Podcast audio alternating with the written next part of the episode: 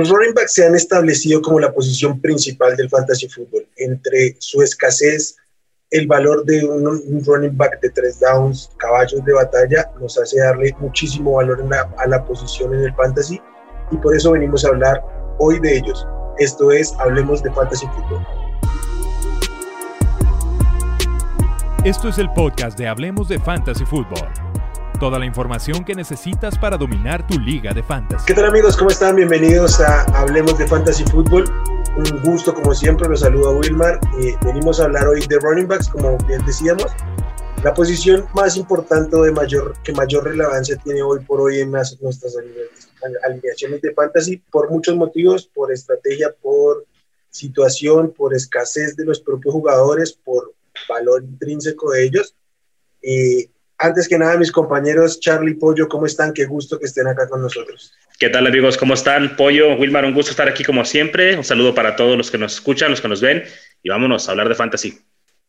Venga. ¿Qué tal Charlie, Wilmar también? Preparados, listos para hablar ahora de los running backs, entonces todo perfecto. Como lo hicimos con, con los quarterbacks, vamos a empezar tomando en cuenta el top 24, no lo vamos a leer porque pues, es un poco más extenso, 24, ¿por qué? Porque las alineaciones eh, estándar, por así decirlo, manejan rosters con dos running backs, 12, por, 12 eh, cada equipo, entonces son 24. Empecemos con qué nos gusta de estos jugadores que están en el top 24, qué valor le podemos ver que digamos un jugador que quiero tener en ese valor en mi equipo, que le veo upside, le veo potencial para mis equipos de fantasy fútbol. Bien, yo estoy revisando aquí ahorita los rankings en el half PPR, Wilmar, y estoy viendo que, bueno, para mí es un gran valor, por lo menos yo lo siento así. Eh, Nick Chubb está cayendo ahorita hasta el running back 8 y pienso que pues, está barato ahí. Creo que para half PPR, o sea, si nada más está dando medio punto por recepción, Chubb sabemos que no es fuerte, pero es un excelente corredor. Uh, creo que ahí es excelente posición para tomarlo a él. No sé si hay algún otro que a ustedes les sobresalga dentro de estos primeros top 12? En los primeros top 12 yo creo que se ve muy claro lo que es la élite, o sea, donde vas seguro con CMC, Dalvin, Henry, incluso Camara. Y ya, como tú lo mencionas, e-, ese lapsus de sacarle la vuelta a Saccone y, Jonathan Taylor, fuera del que mencionaste Nick Chop, no veo a alguien, si acaso Antonio Gibson, pero como quiera el 12 ya siento que es un poco su, su el precio alto que estás pagando esperando que explote. Ok, Charlie, tengo una pregunta. Creo que va a ser, es una pregunta de siempre. Nicho con Karen Home detrás, ¿te genera dudas o tienes plena seguridad de que Shop, siendo el principal, como todos lo sabemos, puede sostener ese valor de running back top 8? Ah, para nada, no me genera dudas. Ah, cuando estuvo sano la temporada pasada, era el caballo de batalla. La única actividad que tenía Hunt era ahí en específicamente los uh, roles de pass catcher, o sea, tercer down o el segundo y largo, etcétera. Y no se veía amenazado ni canibalizado ahí Hunt, perdón, a Chubb por Hunt. Y de hecho, los mejores partidos que tuvo Hunt fue cuando había grandes ventajas y Chubb ya había hecho mucho daño. Entonces Hunt entraba y también hacía pues lo propio. Pero no me preocupa, creo que pues Cleveland es un equipo que va a ser de correr primero y lo van a establecer con Chubb. Hunt está ahí para así atrapar el balón, quizá jugar en el slot, darle la oportunidad a Chubb de que salga y descanse un poco, pero ese equipo es de Chubb, en mi opinión. Ok, ok. Oye, tengo una pregunta sobre los nombres que, que mencionabas. Antonio Gibson en este momento se está yendo como el running back 11 ¿Estarías dispuesta a invertir una primera ronda en Antonio Gibson? La verdad, una primera ronda no. Ah, una primera ronda ya a esas alturas de un draft me iría, buscaría a Travis Kelsey, algún otro, algún otro receptor y ya en la segunda ronda tomaría un Joe Mixon, un Najee Harris, Edward Siller, porque sí, sí siento que Antonio Gibson, si bien es un jugador que me gusta mucho, creo que es comprarlo ya a su precio más alto y sin esa seguridad que te vaya a rendir como tal. Con todo y el, la eficiencia que tuvo el año pasado, eh, que también da para pensar incluso en una regresión, porque llegaron muchos jugadores de bastante alto perfil a, a esa ofensiva y el mismo eh, Fitzpatrick se de repente le da por hacer la corrida a la zona de anotación. Entonces, yo creo que si bien va a ser un mejor equipo Washington, le puede afectar un poco a Antonio Gibson. Ok, mira que yo sí, pero también un, parte, un poco por cómo estoy abordando o pienso abordar mis drafts. Eh, creo que ya se los había dicho en el capítulo anterior, yo voy a draftear 11 running backs, otra vez que él en la primera ronda, no planeo seleccionar a ningún wide receiver en la primera ronda. Y yo tengo a Antonio Gibson como mi, mi running back 11, se está yendo sí al regreso en el pick 15, o sea, el tercer pick de la segunda ronda, pero yo sí estaría dispuesto a tomarlo en primera Creo que es un running back con muchos upside. Creo que tiene potencial de top 5 porque fue muy efectivo por tierra y era algo que él no hacía en el colegial. Él solo tuvo 33 acarreos en el colegial y ni siquiera lo hacía jugando como running back, sino saliendo del Wildcat. Eh, del Wildcat, perdón. Entonces creo que agregarle el, el rol de, de catcher que fue consumido completamente por JD McKissick, que no se va a ir a ningún lado, pero obviamente tiene que soltar mucho de ese rol, para mí le da mucho, mucho potencial de ser un caballo de batalla, eh, de, o sea, un, running back de tres downs. Ahora bien, entró ese top 12, pero también metieron en el top, en el top 24, ¿qué running back les salta que, que les diga no, no tiene por qué estar ahí? Es una excelente pregunta. Miles de, de hecho, Miles Sanders. Miles no, Sanders no tiene iba a hacer la misma pregunta. Yo iba a hacer la pregunta, pero con el top 12 y nada más quería yo, ah, porque ahorita se acaba de terminar el juego de pretemporada de, de los Steelers y los Cowboys. Estamos viendo que Jonathan, perdón, uh, Najee Harris está yéndose como el running back 11. Para mí es el que no debe de estar en el top 12. Pero cuando hablamos del top 24, lo, lo extendemos un poquito más. Creo que pues Miles Sanders sí genera muchas dudas. Uh, creo que también está ahí, según Fantasy Pros, uh, James Robinson ¿Qué hace James Robinson ahí? no sé. Y aún no entra Darrell Henderson. Darrell Henderson está como el 25. Ah, pero vaya, eh, para mí creo que James Robinson es el que no tiene nada que estar haciendo en el top 24. No sé qué tú piensas, Wilmar. ¿Hay alguien ahí que te llame la atención? Claramente el nombre que más me salta es el de James Robinson. Está aquí revisando porque James Robinson en mi top 550 de jugadores de fantasy en mis rankings, que pueden revisarlos ahí en hablemos de, fútbol.com, es el, el, jugador de cualquier posición que versus ADP tengo más abajo, 45 puntos por debajo de ADP, o sea, posiciones por debajo de ADP tengo a James Robinson. Para mí no debe estar ahí, para mí no debería de ninguna manera estar yéndose por detrás de Travis Etienne. Ya hemos hablado del capital de draft, del talento de Travis Etienne. James Robinson no va a desaparecer de la ofensiva, claro que no, pero el rol principal, al menos durante la temporada completa, debería ser para Travis Etienne. Yo espero que sí empiece James Robinson aún como el principal de, de este backfield. Por tanto, creo que un valor como un top 36 bajo estaría bien para él, pero como mi running back 22, no, de ninguna manera. Pues yo creo que están tomando aquí en cuenta todavía muchos drafts que se hicieron más temprano, ¿no? Que están promediando, bueno, no sé realmente desde cuándo están tomando la información, pero no, nada que hacer ahí James Robinson. Miles Sanders creo que todavía alcanza a estar ahí en el top 24, pero Robinson no debería estar ahí. Híjole, es que Miles Sanders, si los reportes incluso de estos training camps, es que está haciendo 50-50 con Boston Scott en los acarreos del primer equipo. Eso ya es una bandera roja de entrada, porque bueno, todavía queda Kenneth Gainwell, todo eso demasiado para repartir y no se ve que esté dando ese paso adelante para él reclamar el rol, el rol principal. Yo como un running back 2 de mi equipo le sacaría todas las vueltas. Como un running back 3, ok, puedes correr el riesgo, pero ya no arriesgas a tu equipo. Ok, Pollo. ¿Y qué, qué running back fuera del top 24 dirías que te hace falta? Bueno, como lo mencionó Charlie, Darrell Henderson tiene que estar en el top 24 ese, eventualmente yo creo que en las semanas posteriores que se ajusten los, los ADPs, lo, lo vamos a ver ahí. lo veo como algo inevitable. Los Rams no, no han dado ni señales de que vayan a traer a alguien. Y pues ya vimos lo que puede ser este, este backfield cuando es liderado por solo un, un running back. Lo hizo del mismo Royal Henderson al principio de temporada y luego lo hizo Cam Makers. Entonces, yo sí veo como a, a Makers como un, digo, a Daryl Henderson en este caso, como un muy buen running back 2. Incluso puede acabar alto. Sí, yo lo tengo top, top 15, tal vez un poquito alto, casi que en su techo. Pero, pero sí, por volumen lo, lo tengo ahí, entonces sí, claramente. Y yo quiero mencionar a mi muchacho Javote Williams. Yo creo que va a ser el running back principal de Denver. Qué raro. Qué raro. no necesariamente que empiece como tal, aunque los reportes así van indicándolo, eh, pero con que empiece en este momento con un 40-45 y a final de temporada esté revirtiendo ese, esa situación, mejor dicho que la voltee, sí pienso que va a ser mucho más efectivo él que, que Melvin Gordon, entonces para mí es un running back 2 bajo, pero sí, lo, lo, a su valor me, me, gusta, me gusta bastante.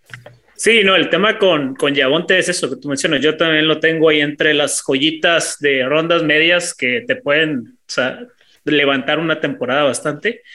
Y mientras se mantenga ese precio, es una, un lujo poder tomarlo. Ya, si sigue subiendo más cuando se acerquen las fechas de draft, ya probablemente puedo hacerme un poco dudar. Sí, y sobre todo, bueno, antes de que cambiemos aquí de tema un poquito, vale la pena resaltar que sobre todo con los running backs novatos, siempre tienden a ir de menos a más en cuestión de los snaps y de producción. Entonces, aunque Javonte Williams no empiece como el titular, que sí parece que está tomando esa posición, puede eh, producir más más adelante. Puede aplicar lo mismo para Trey Sermon, puede aplicar lo mismo para otros novatos, este, como ya hemos mencionado también a Travis Etienne, Michael Carter entre otros. Entonces hay que estar siempre checando ahí. Si no los drafteamos, ya los que están más abajo de ellos, estar checando el waiver wire más adelante en la temporada para ver si los podemos tomar antes de que empiecen a tener prominencia en sus rosters, en sus equipos. O, yo creo que va a ser difícil encontrarlos en waiver, pero este, mediante trades, encontrar un buen valor en trade, cuando, si es que Melvin Gordon empieza siendo el principal, igual, igual en el caso de Jacksonville con James Robinson, o de Raheem Mostert en, en, los 49ers, si empiezan eh, estos veteranos con el rol principal y no despegan los novatos, podemos empezar a considerar buscar trades, mm, digamos, baratos, por así decirlo, y de seguro es, es, es probable que le encuentren valor a este tipo de jugadores. Sí, y quizá esos novatos no van a estar ahí, o sea, Javonte, Michael Carter, este, Najee, obviamente no, pero sí puede estar ahí, o sea, en los waivers, Elijah Moore, va a estar ahí quizás Stevie Scott, va a estar Ramondre Stevenson. No son garantía, son flyers, son sleepers muy profundos, pero que si la tendencia es que uh, los corredores no están, no están, teniendo impacto, los que ya están en el primer equipo, los que tienen la, la, primera oportunidad, ellos pueden tener la oportunidad más adelante conforme vayan aprendiendo el playbook. Entonces creo que siempre es bueno estar pendientes de esos jugadores poquito más profundos sí, no, y, y, y, siempre hay algún dueño de esos jugadores que lo tira o que, o sea, incluso antes de llegar a un trade por ellos, yo recuerdo el año pasado en un montón de ligas, uno de los jugadores más, más, más tirados a waiver en las primeras semanas fue de Andrew Swift, porque no uh -huh. respondía y se desesperaba la gente. Por el drop contra Chicago. Exacto. Ahí. Entonces ahí se perdió mucha confianza en él y pues los que lo alcanzaron a pescar de waiver lo aprovecharon totalmente a final de temporada. Incluso el mismo Jonathan Taylor, había gente, era semana 10 y tú dices, no, pues ya no, me voy a deshacer de Taylor y, el, y su final de temporada fue lo que, lo que lo mandó a las nubes. Sí, igual incluso Cam Makers por ahí también andaba en el mismo, la misma situación. Ya que hablas de, de Taylor Pollo, quiero hablarles de unos casos muy concretos de running backs que están dentro de este top 2 y top 24 sobre los que ahondemos. Y el primero es el de Jonathan Taylor. Lesionado Carson Wentz, lesionado Quentin Nelson, ambos la misma situación, un, un, periodo de tiempo muy ambiguo porque el reporte es de 5 a 12 semanas, que prácticamente es que podrá jugar en la semana 2, 3 o hasta mitad de temporada. Entonces es muy difícil prever lo que puede suceder con, con ellos dos y afectan de inmediato el valor de todos los jugadores en esta ofensiva, pero pues para el caso puntual, el de, Jonathan Taylor. ¿Cómo ven a Jonathan Taylor después de la situación de lo que ha pasado en Indianápolis? Para mí baja aún más. O sea, yo de por sí realmente no, no le tengo mucha fe a Jonathan Taylor porque como lo mencioné hace rato, su repunte a final de año en parte fue por un calendario muy, muy generoso. Este, entonces, me, me, cuesta trabajo todavía creérsela incluso. O sea, ya vimos que a Frank Reich le gusta usar comité de, de running backs. Tuvo la opción de deshacerse de Marlon Mack y lo retuvieron. Y se habla incluso en los reportes de Training Camp que se ve perfectamente su lesión de Aquiles. No lo va a hacer el, el, el running back principal, va a, seguir, va a seguir siendo Taylor, pero le va, le va, va a ser, es, es, otra boca que le va a chupar más, más toques a Taylor. Este, y bueno, le sumas ahora el tema de las lesiones, que te, va a hacer un equipo más débil, que no va a estar llegando constantemente a zona roja. Por más que eso se convierta en un equipo que corra más, al no ser un gran coreback que esté detrás de esa línea ofensiva, sí, sí te afecta. Entonces yo hasta sacaría del top 12 a Jonathan Taylor. Uh. Bueno, yo, yo, no me iría tanto así, a mí también me asusta y está ahorita un poquito más como en una lista de no draftear por la incertidumbre. No sé si lo sacaría del top 12, pero sí me llevaría a Chubb antes que a él, por ejemplo, ¿no? Y ahorita estamos viendo lejos, que el lejos. consenso está Chubb en el 8 y está Taylor en el 6 y para mí, pues nada que ver. Yo me llevaría a Chubb en el 6 o en el 5 y a Taylor lo movería más cerca del 10, 11 o 12 pero eh, creo que tienes toda la razón, Pollo. O sea, regresa Mac, ya no está Wentz, la ofensiva puede que sí se torne un poquito más hacia correr, pero qué tan efectivos van a ser corriendo, ¿no? Porque la línea no está sana y yo lo evitaría para las personas que ya lo tomaron en drafts tempranos, lo que sea, pues sí es mala suerte que ya lo tomaron. En su momento era una buena decisión y ahorita pues no sería así. Yo tendría mucho cuidado y no lo draftaría ahí, no en esa posición yo con, con, la situación de Wentz no, no me alarmé porque creo que iba a compensar volumen por efectividad, iban a correr más, aunque fueran menos efectivos, entonces veía un valor similar.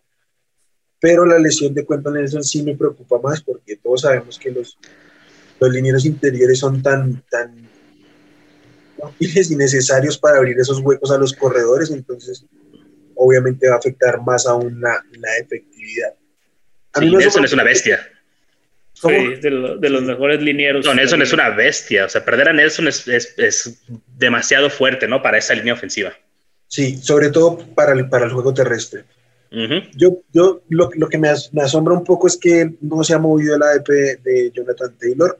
Yo antes de, de estas situaciones lo encontraba un poquito incluso barato, que estuviera en el 6, porque para mí era el running back 4. Después de esto, ya lo tengo por debajo de su ADP, entonces ya está igual, dos posiciones este, caro, al contrario. Sí me lo llevaría por delante a Chop, por delante a Sacón, pero hasta ahí, este, creo que sigue siendo el último corredor de ese, de ese tier. Yo aún tengo confianza en Jonathan Taylor, creo que va a tener volumen, probablemente no el mismo volumen que, que Chop, pero tendrá un volumen suficiente para mantenerse en el top 8. Pero sí, eh, evidentemente la seguridad con la que está drafteándolo previamente se ve bastante, bastante afectada, sobre todo por lo, lo de Nelson. Otro nombre es justamente el que les venía a decir, el de Sacón, pero no sé si quieran decir algo más o nos quedamos con lo que habíamos dicho que días. ¿Tienen algún más, algo más de miedo sobre Sacón de lo que ha pasado? No, para mí no. Yo estamos en lo dicho. Creo que Sacón, eh, siempre y cuando la lesión esté recuperado, va, va a estar bien. ¿no? Y a medida que vaya progresando la temporada, creo que va a estar jugando mejor, va a tener más snaps, va a producir. Sí, yo estoy igual. O sea, realmente el, el tema con Sacón es que si, si tú logras tomarlo como está ahorita, 7, 8, a sabiendas de que probablemente las primeras dos semanas no te va a rendir al 100, esperando más para las, las semanas posteriores, si logras armar un buen equipo, Sacón puede ser de cierta forma tu league winner, porque lo vas a tomar muy barato y ya pasaste ese, ese periodo co complejo de, semanas en los que a lo mejor no va a tener eh, la carga completa. Pero eso ya es, depende de la estrategia o el riesgo que cada jugador de fantasy quiera tomar. Ok, perfecto. Y me voy con un nombre del top 24, del cual a mí me gustaría hablar, Miles Gaskin. Miles Gaskin para mí es un jugador que tengo marcadísimo como do not draft. Yo no me lo llevaría prácticamente a ningún precio es, un decir, ¿no? Porque finalmente no te va a caer lo suficiente para que lo puedas tomar, es lo que, lo que yo quiero decir. Para mí, Miles Gaskin es el peor running back titular de cualquiera de los equipos de la NFL, incluyendo Houston. Creo que está a cualquier cosa de perder el puesto. Creo que depende mucho de su volumen. Creo que si tiene el volumen va a ser efectivo y va a cumplir con, este, con esta situación eh, de ser un running back 2. Pero nada me garantiza que lo vaya a hacer porque por calidad creo que lo puede perder y aunque su competencia no sea este, la qué locura, creo que sí pueden forzar un, un comité, un, algo así como un monstruo de tres cabezas entre Admet y, y entonces me asusta, creo que puede perder mucho valor porque puede perder mucho volumen. Y te faltó Malcolm Brown, que puede ser ahí el, el, Ball Tour de, de zona roja. este, Gaskin, a mí en lo particular, como jugador me gusta, o sea, ya hablando de NFL real es, es bueno, este, en fantasy sí es más complicado confiar en él, como tú lo mencionas, no es, no es un running back corpulento, es elusivo, pero tampoco es elite.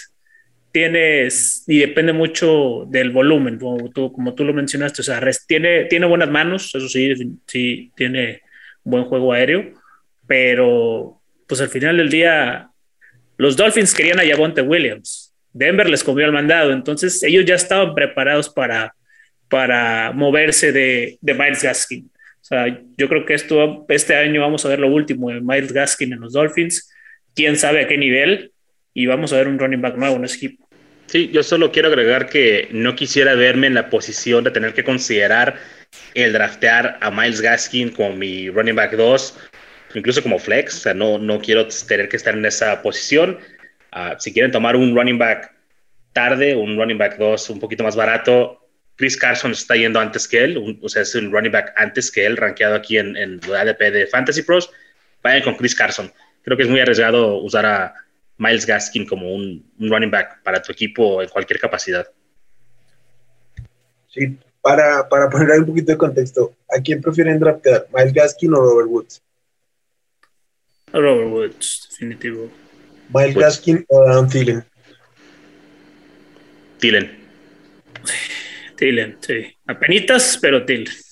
Miles Gaskin o Lamar Jackson. Uf.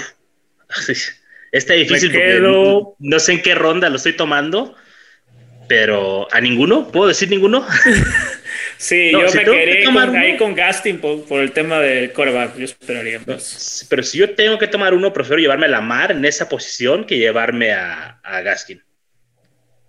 Ok, eh, se los digo porque son los tres jugadores que se están yendo justo detrás de él en ADP. Este, todos en ronda 4, final de ronda 4. Pero para poner un poquito más de contexto, un poco más de una ronda después, DJ Moore y Deontay Johnson. Entonces, para mí es ya, que dejemos a Deontay Johnson que siga ahí en la quinta ronda. Entonces, para mí es no Miles Gaskin y lo que les digo, no me gusta su como jugador de NFL y el volumen se obtiene mediante. Y lo que mencionaba Charlie de Chris Carson es un jugador que yo quiero en todas mis ligas. yo sé que a Wilmar no le gusta, ya lo mencionó alguna vez, que se le hace caro su pero el volumen está asegurado en Seattle, es un running back de tres downs, tiene, tiene todo para ser un muy buen running back 2 de tu equipo. O sea, yo sí lo voy a estar buscando activamente en, en, mis drafts de fantasy. Perfecto. Bien, sacámonos un poquito, sacámonos del top 24. Jugadores que ustedes vean como sleepers, league winners o incluso simplemente como eh, utilizables en estrategias de zero running back, hero running back que quieran nombrar que esté fuera de ese top 24. Ah, este es un nombre que quizá no es muy popular ah, porque su ofensiva va a ser pues muy malita. Y para mí es David Johnson. Creo que David Johnson tiene una última temporada ahí en sus botines y es, creo que sí está Lindsay ahí, está Ingram, pero realmente es el único running back que ya había estado en ese equipo antes, tal vez de hace un par de años o el año pasado. Ese le conoce el playbook, lo conocen los coaches, tradearon por él, creo que sientan algún tipo de compromiso ahí. Yo pienso que David Johnson es una buena opción para llevártelo ya como que tenemos aquí el running back 34. Yo me sentiría más cómodo con David Johnson que, por ejemplo, con Leonard Fournette o con Ronald Jones, porque en el caso de ellos, no sé quién va a estar en el campo. En el caso de Zach Moss o en el caso de Devin Singletary, creo que va a estar Moss ahí, pero es una duda y creo que no tengo duda yo en que David Johnson va a ser el running back de Houston. Yo iría con Damien Harris de los Patriotas o Michael Carter. Cualquiera de esos dos se están yendo, uno se está yendo en séptima ronda y el otro en octava ronda de drafts. O sea, lo que te habla que puedes armar tu equipo perfectamente y luego tomarlos a ellos. Entonces, ambos, ambos te ofrecen, si bien Damian Harris con Cam Newton puede verse limitado en, zona, en zona de gol, ya vimos su calidad. Yo creo, de, incluso yo siendo aficionado a los Patriotas, este es uno de los años que pocas veces se ha visto un running back uno en el equipo tan claro. Siempre ha sido un monstruo de tres cabezas, a veces de cuatro, pero este año es Damian Harris o Damian Harris. Entonces el volumen ahí va a estar. Y con Michael Carter, pues Devin Coleman no, no lo veo haciéndolo mucho, si acaso las primeras semanas. Va a acabar tomando el control. A mí, a mí, me encanta Damian Harris. Creo que Damian Harris debería ser estos running backs que podrían estar colándose o coqueteando con el top 12. Porque pues no está solo. Es difícil prever un back de, de New England como solo pero sí es claramente el mejor running back de ese backfield. Es quien ha tenido este, preponderancia en volumen. Tiene el problema de los targets, no es un, running back al que le lancen el balón. Y mientras esté Cam Newton, tampoco va a ser un running back que anote constantemente. Entonces, tiene un poquito eh, topado su techo mientras esté Cam Newton ahí. Creo que cuando entre Matt Jones por el simple rol eh, de, la, la, zona roja, este, pues va a aumentar su valor porque va a tener más oportunidad de anotar, pero sí por volumen y por talento y por efectividad me gusta como un running back 2 incluso. Y quiero añadir un nombre un poquito más profundo que es el de Gus Edwards. Me gusta mucho, creo que mm, es uno de los mejores backups running back de, la liga. Eh, está en una ofensiva que corre mucho. Ya habíamos dicho que no corre tanto con running backs porque usa mucho la mar, pero sí corre mucho, tiene un rol eh, establecido, el, cuerpo de running back son ellos dos, Baker Dobbins y, y Edwards. ¿ya? No creo que vayan a estar tan lejos para la diferencia de ADP que tienen en este momento. Y tiene el upside de que si algo le llega a pasar a, a, J.K. Dobbins, puede ser un running back top 12, top 15, sin ningún problema, porque tiene la capacidad de asumir todo el rol. esto se puede decir de muchos running backs, ¿no? Hay muchos running backs que, que con una lesión se van a volver tanto, ¿sí? realmente no son, no son tantos como pensaríamos, solo hay unos ciertos casos en los que un running back puede asumir un backfield completo, tras una lesión del, titular y creo que José Edwards es eh, uno de ellos. Entonces me gusta, me gusta por el upside y por, porque igual va a tener un rol eh, aunque esté J.K. Dobbins en último.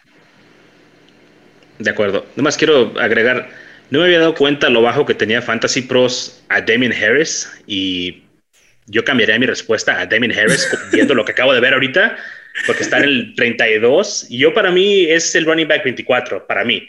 Y, de ahí para arriba puede ser este 18, puede ser el 13, pero para mí por lo menos va a ser el running back 24. Entonces no consideraría que estuviera tan abajo. A Damien Harris arriba de David Johnson sin problemas. ¿no? Entonces ahí quiero cambiar mi, respuesta, por favor. Sí, pues un, unánime todos en el barco de Damien Harris. Y sí, para complementar un poco lo, lo de Wilmar. Gus Edwards, como bien lo dijo, o sea, no es solo que sea el handcuff, tiene un rol en la ofensiva, ya lo vimos el año pasado. Entonces es, es, una gran opción. Y el otro que agregaría, que ese sí es un poco más rol de handcuff, pero bueno, al ser 17 semanas ya, ya incluso se reportó que le van a dar un rol un poquito más grande, es Tony Pollard en los Cowboys. Eh, vimos que la, calidad está, puede manejar el backfield, lo manejó cuando no estuvo Zeke Elliott. Y en este caso, como lo mencionó Wilmer, una, lesión te va a dar a, en Tony Pollard un, un running back 2 seguro y al ser 17 juegos probablemente dosifiquen un poco a Zeke Elliott, que es con mayor diferencia el running back de toda la liga que más toques ha tenido sumado ya colegial y carrera de NFL. Tiene casi 600 toques de diferencia contra su más cercano perseguidor. Perfecto. Y antes de irnos, tal vez los comprometo aquí un poquito. Un deep sleeper muy bajito que tengan ustedes. No les voy a decir como el, el nuevo James Robinson, porque son situaciones muy difíciles de emular y pues tendría que ser un novato para eso, pero no. Un jugador que en últimas rondas quieras invertir un pick por, él y como una apuesta o como lo que, lo que les parezca. Uf, pues así como tipo calidad league winner, como mencionas, es difícil encontrar este tipo de jugadores a los James Robinson, pero vamos a tratar de encontrar uno aquí. Para mí creo que ese jugador puede ser, y no sé si es tan profundo como lo quisieras, pero Trey Sermon, creo que Trey Sermon puede encajar ahí en el equipo muy bien y hacerse de un rol y eventualmente quizá ver esa transición de Mustard a, a Sermon. Y vaya, creo que si eso llegase a pasar, entonces sí podríamos estar viendo un nuevo James Robinson a, a mitad de temporada o juego número 10, no sé no sé si es lo que buscaba esto en cuestión de profundidad, pero sí me gusta ahí Trey Sermon como un novato que puede llegar, ganarse el puesto ya cuando vaya pasando la temporada y pues, ser muy beneficioso para nuestros equipos. Sí, sí, sí, me gusta. Yo me voy a ir todavía más profundo. O sea, pues hay dos, son dos nombres porque realmente no sabemos cuál es el que va a quedar en segundo lugar de ese depth chart pero es Quadro Olison o Javian Hawkins. Si Mike Davis no responde a las expectativas de Atlanta, uno de estos dos running backs tiene todo para tomar ese backfield completo para él. Y al final del día el volumen es el rey del fantasy, entonces podemos, ahí sí, con lo desconocidos que son estos dos jugadores que ni siquiera están siendo drafteados en las ligas, podríamos ver una especie de, de James Robinson en potencia. Perfecto. Y yo también me voy a ir así bien profundito y es Darrell Williams de Kansas City. Tuvo un rol mientras, mientras no estuvo este, Le'Veon Bell ahí. Yo preveo que cada vez sea más este, utilizado Clyde Arcelor este año, pero igual Darrell Williams va a estar ahí. Ha demostrado que entiende muy bien el sistema, que se complementa muy bien en los sistemas de bloqueo y por eso se gana sus snaps y sus, y sus targets. Entonces creo que tiene un rol muy pequeño, un rol muy pequeño en esa ofensiva, pero que si en dado caso llega a ocurrir algo con Claudio Barcelona, es el encargado de asumir el rol principal en este, en este backfield. Entonces, si te gusta eh, utilizar este tipo de running backs como profundos, como mm, apuestas con upside, me, me, parece que podría cuadrar por ahí Darrell Williams. Y pues nada, amigos, creo que con esto cerramos. Ahí dimos una serie de nombres, tocamos profundidad en, cada una de las, de, de las líneas de los posibles running backs, 12, 24 y de ahí para atrás. Eh, Charlie Pollo, qué gusto como siempre venir a hablar de fantasy fútbol. Eh, nos seguimos encontrando. La próxima venimos con los wide receivers, no se lo pierdan. A todos los que nos escuchan, no olviden suscribirse a este canal, activar las notificaciones. Si nos escuchan en las plataformas de, audio, Spotify, Apple Podcasts, iBook, lo que sea, igual suscríbanse, activen las notificaciones. En Twitter nos encuentran como arroba Hablemos Fantasy y en la página de hablemosdefutbol.com toda la información. y cualquier comentario que quieran ponernos aquí o en las redes, bien, bien puedan y será un gusto para nosotros responderles. Como siempre, un gusto. Amigos, adiós. Hasta luego. Hasta luego. Gracias por escuchar el podcast de Hablemos de Fantasy Football. Para más, no olvides seguirnos en redes sociales y visitar hablemosdefutbol.com.